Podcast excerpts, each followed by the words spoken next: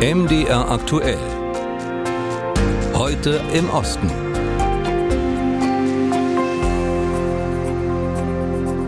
In Polen gibt es derzeit äh, heftige innenpolitische Turbulenzen. Die neue Mitte-Links-Regierung unter Donald Tusk, die hat ja begonnen, sich am Erbe der rechtsnationalistischen PiS-Regierung abzuarbeiten. Der öffentliche Rundfunk und das Justizwesen sind beispielsweise zwei Bereiche, die die PiS umgebaut hatte und in ihren Dienst stellen wollte. Für die Justizreform wurde Polen seinerzeit sogar von der EU sanktioniert und nach den Wahlen ist die PiS nun in die Rolle der starken Opposition gewechselt. Eine Opposition Position, der auch der amtierende polnische Präsident Andrzej Duda nahesteht. Über die jüngsten Ereignisse im Nachbarland spreche ich jetzt mit unserer Ostbloggerin Monika Schieracka in Warschau. Grüße nach Warschau. Hallo, grüß dich. Ja, Angehörige der Opposition wurden diese Woche im Präsidentenpalast verhaftet. Die PiS bezeichnet sie als die ersten politischen Gefangenen seit der friedlichen Revolution. Was ist da los? Naja, nach dem Machtverlust in den letzten Parlamentswahlen versucht jetzt die PiS neue Themen und neue Helden für ihr Publikum zu finden. Und die Verhaftung von zwei hochrangigen Politikern scheint ihr offenbar dazu geeignet. Es geht um, äh, um den ehemaligen Innenminister und seinen Stellvertreter, die zu drei Jahren Haft wegen Amtsmissbrauchs verurteilt wurden. Äh, dass der Präsident sie ausgerechnet an diesem Tag eingeladen hat, war übrigens kein Zufall. Es war ein politisches Manifest der Unterstützung für die beiden. Viele fragten sich an dem Tag, ob sie jetzt in den Palast äh, einziehen und sich da länger verstecken würden, ob die Polizei sich überhaupt traut, äh, in den Palast reinzukommen. Der Präsident und die PiS halten auf jeden Fall die beiden Politiker als ungerecht behandelt. Ob man sie aber als politische Gefangene bezeichnen darf, ist mindestens fraglich, wenn man daran denkt, dass sie keine Opfer eines Regimes sind, sondern selbst an der Macht waren, als sie die Verbrechen begingen. Was sagt denn dieser Fall über die derzeitige innenpolitische Situation in Polen aus? Naja, diese Situation zeigt vor allem ein rechtliches Chaos, das gerade herrscht. Und an diesem Beispiel wird es ganz deutlich, wie schwierig das ist. Als rechtskräftig verurteilt haben zum Beispiel die beiden Politiker, von denen wir sprechen, die auch Abgeordnete waren, ihre Immunität verloren. Im obersten Gericht hat aber eine Kammer den Entzug der Immunität bestätigt und eine andere Kammer hält es für illegal. Darauf berufen sich auch die beiden, wenn die behaupten, sie seien nach wie vor Parlamentsabgeordnete. Sie wollen, wenn sie das Gefängnis verlassen, wieder an der Arbeit des Parlaments teilnehmen, was wieder zu einer neuen Eskalation führen könnte. Es hat aber auch Folgen zum Beispiel für die Arbeit des Parlaments. Dringende Haushaltsverhandlungen wurden auf folgende Woche verschoben, weil der Parlamentsvorsitzende Unruhen im Parlament befürchtete. Und da ist die Zeit knapp, weil der Haushalt bis Ende Januar verabschiedet werden muss. Sonst könnte Präsident Duda Neuwahlen ausschreiben. Jetzt war natürlich schon die Rückübernahme des zum Regierungssender gewordenen TVP äußerst konfliktreich. Ähm, wie erleben Sie jetzt diese Eskalation in Polen? Wie schätzen Sie das ein? Wird sich dieser Konflikt um die Übergabe der Macht von der PiS hin zur Regierung Tusk kurz bis mittelfristig eher beruhigen oder dann doch wieder zuspitzen? Also jetzt gerade ist mein Eindruck, dass es nicht ruhiger werden wird in den nächsten Wochen oder vielleicht Monaten. Am Donnerstag haben zum Beispiel tausende PiS-Anhänger gegen die Tusk-Regierung schon protestiert. Früher gab es Proteste gegen die Entlassung der Chefs der öffentlich-rechtlichen Medien, die in den letzten Jahren zum Propagandainstrument der degradiert wurden. Also was Donald Tusk auch machen wird, um die Rechtsordnung wiederherzustellen, wird es offenbar auf Gegenwind stoßen und zwar nicht nur auf der Straße, sondern auch seitens Andrzej Duda. Der Präsident darf laut Verfassung Gesetze blockieren und Duda hat schon angekündigt, dass er von seinem Vetorecht Gebrauch machen wird. Schon jetzt sieht man also, dass diese Machtübergabe vielleicht alles andere sein wird als friedlich. Einordnungen zu den jüngsten politischen Ereignissen im Nachbarland Polen waren das von unserer Ostbloggerin, meiner Kollegin Monika Schiratzka in Warschau. Vielen Dank. Danke, viele Grüße nach Leipzig.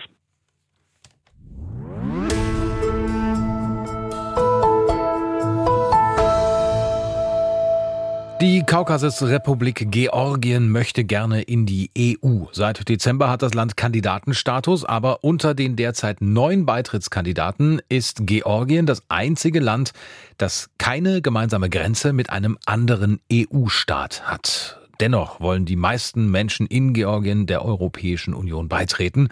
Grigori Janelice und Ulrike Schulz berichten, warum die Mehrheit der Menschen dort trotzdem in die EU will. In Georgien herrscht EU-Begeisterung. Als das Land im Dezember den Kandidatenstatus erhielt, kamen Zehntausende zu einer Feier im Zentrum der Hauptstadt Tbilisi. Der EU beizutreten, das bedeutet für die Georgierinnen und Georgier, sich an demokratischen und rechtsstaatlichen Werten zu orientieren.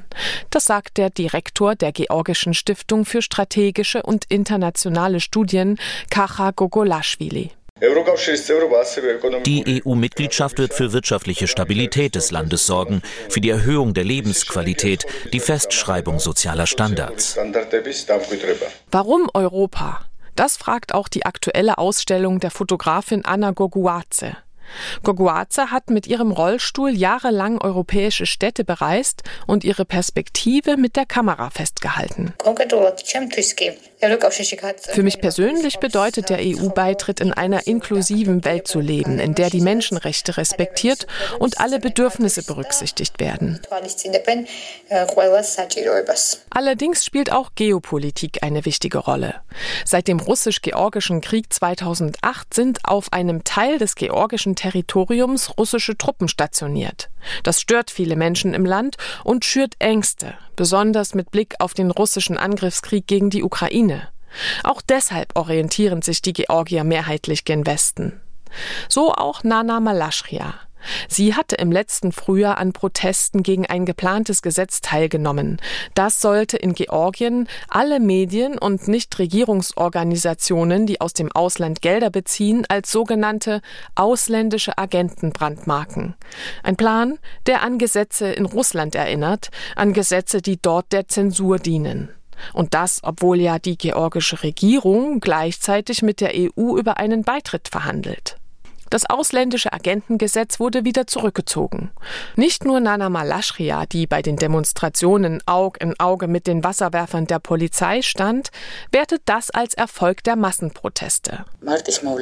Die Ereignisse vom März haben der ganzen Welt gezeigt, dass wir immer noch bereit sind, für die fundamentalen europäischen Werte zu kämpfen. Die 47-Jährige stellt unmissverständlich klar, Europa ist historische Wahl und strategisches Ziel meines Landes. Das ist die nationale Idee, die alle Georgier eint. Zumindest eine große Mehrheit der Menschen in Georgien sieht das so. In einer Umfrage des International Republican Institute aus den USA vom November sprachen sich 73 Prozent der Befragten dafür aus, dass Georgien der EU beitreten solle. Und auch wenn der Weg hin zu einer EU-Mitgliedschaft lang sein kann, bisher ist der Wille der meisten Georgier ungebrochen. Soweit der Bericht von Ulrike Schuld. 172 Kilometer lang ist die Grenze, die sich Lettland mit Russlands engstem Verbündeten Belarus teilt. Ähnlich wie der große Nachbar hat auch Belarus in den vergangenen Monaten gezielt Migranten dorthin geschleust ein politisches Instrument, um Druck auf die EU auszuüben. Allein im vergangenen Jahr sollen mehr als 13.000 Migranten daran gehindert worden sein, die EU-Grenze zu überqueren. Nun ist der Zaun fertig, der die Menschen dann auch in Zukunft davon abhalten soll, ungehindert ins NATO-Land zu immigrieren. Ann-Brett Backenbüll hat ihn sich für uns angeschaut. Der Winter hat Lettland fest im Griff. Für Grenzschutzoffizier Wladimir Scherz und seinen Kollegen geht es umgeben von nichts als Nadelbäumen mit dem Auto durch den Schnee. Ihr Ziel hier draußen mitten im Wald, eines der letzten Löcher im Grenzzaun zum Nachbarn Belarus. Wir schauen hier längs der Grenze, ob wir Spuren von illegalen Grenzgängern finden, Fußspuren oder ähnliches, die uns auf illegale Übertrittsversuche hinweisen. Mehrere Lagen Stacheldraht, vergleichsweise einfach zu überwinden, stopfen die etwa 70 Meter lange Lücke provisorisch. Fußspuren im Schnee finden Sie hier heute nicht. Der neue Zaun zum baltischen NATO-Land soll die illegale Migration eindämmen. Auch Wladimir Scherz setzt auf den neuen Grenzschutz. protect 100% from the illegal border crossing. Der Zaun wird die illegalen Grenzüberschreitungen nicht zu 100 Prozent verhindern können, aber er gibt uns Zeit zu reagieren. Wie man sieht, bauen wir eine komplett neue Infrastruktur längs der Grenze mit Sensoren und Kamerasystemen. Alles zusammen wird uns helfen, unsere Grenze zu schützen. Our border. Entlang der Gewässer soll der Bau des Zauns bis Juli abgeschlossen sein. So laufen am Fluss Daugava momentan die Planungsarbeiten für den Bau von sechs Kommunikationstürmen, Zufahrtsstraßen sowie einen fast 17 Kilometer langen Patrouillenweg. Um mehr Kapazitäten und Personal zur Überwachung der Grenze zu schaffen, hatte die Regierung in Riga bereits im vergangenen September einen der beiden Kontrollpunkte am Grenzübergang zu Belarus geschlossen. Auch Militär und Polizei unterstützen derzeit bei den Kontrollen. Guntis Pujac ist Chef des staatlichen Grenzschutzes. Er berichtet, dass in den vergangenen Wochen zwar weniger Migranten versucht hätten, den Zaun zu überqueren, Fußspuren im Schnee belegten jedoch, dass es noch immer versucht werde. Wir haben wiederholt beobachtet, dass große Gruppen von illegalen Migranten, Dutzende Menschen, am Zaun entlanggehen und nach einer Stelle suchen, an der der Zaun an einem Flussufer endet. Solche Gruppen rechtzeitig aufzuspüren, ist auch Job von Wladimir Scherz. Er geht davon aus, dass weiterhin versucht werde, die Grenze illegal zu überqueren. Schon jetzt seien fertige Abschnitte des neuen Zauns beschädigt oder aufgeschnitten.